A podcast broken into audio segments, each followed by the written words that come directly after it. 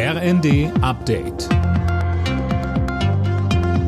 Stündlich neu. Auf den Punkt informiert. Ich bin Jana Klonikowski. Guten Abend.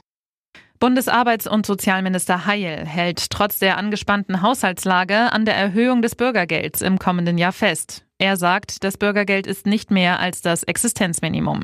Die Union in der Opposition, aber auch die Regierungspartei FDP hatten zuletzt eine Streichung der Erhöhung gefordert. Heil sagte dazu, Ich wundere mich ein bisschen, dass konservative Parteien jetzt Krokodilstränen verdrücken, was die Frage betrifft, ob Arbeit sich lohnt. Wir haben den Mindestlohn erhöht, wir haben Sozialversicherungsbeiträge gesenkt, auch Steuern, wir haben das Wohngeld eingeführt, damit Arbeit einen Unterschied macht. Es ist kein Beitrag zu gesellschaftlichem Frieden, wenn man jetzt Gruppen in der Gesellschaft gegeneinander ausspielt. Das ist keine Lösung des Problems. Irgendwie muss die Bundesregierung wegen der Haushaltssperre aber sparen und das trifft jetzt neun Förderprogramme zum Klimaschutz. Dabei geht es um Zuschüsse für Wärmepumpen, E-Lastenräder und Energieberatungen. Es werden keine Anträge mehr angenommen oder bewilligt. Bei bereits genehmigten Anträgen gibt es Geld.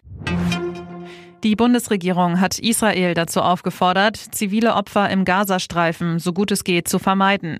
Die israelische Armee hat ihre Bodenoffensive mittlerweile auch auf den Süden des Gebiets ausgeweitet. Das erhöht das Risiko für Zivilisten, sagte ein Sprecher des Auswärtigen Amtes.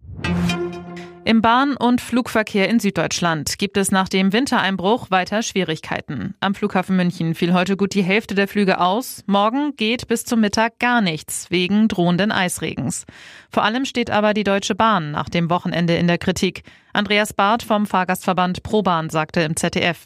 Es gab ja nicht mal einen Räumversuch, das heißt, die Strecken sind nicht mal angefangen worden zu räumen. Ganz klar ist ein Mangel, entweder an Organisation und oder an Material und Leuten. Und das gehört behoben. Da sind die Straßen meist rein besser aufgestellt, das sind die Bahnen in Österreich und der Schweiz besser aufgestellt. Und dann müssen wir in Deutschland wieder gut werden. Wir wollen den Verkehr auf die Schiene bringen, da müssen wir auch die Voraussetzungen schaffen.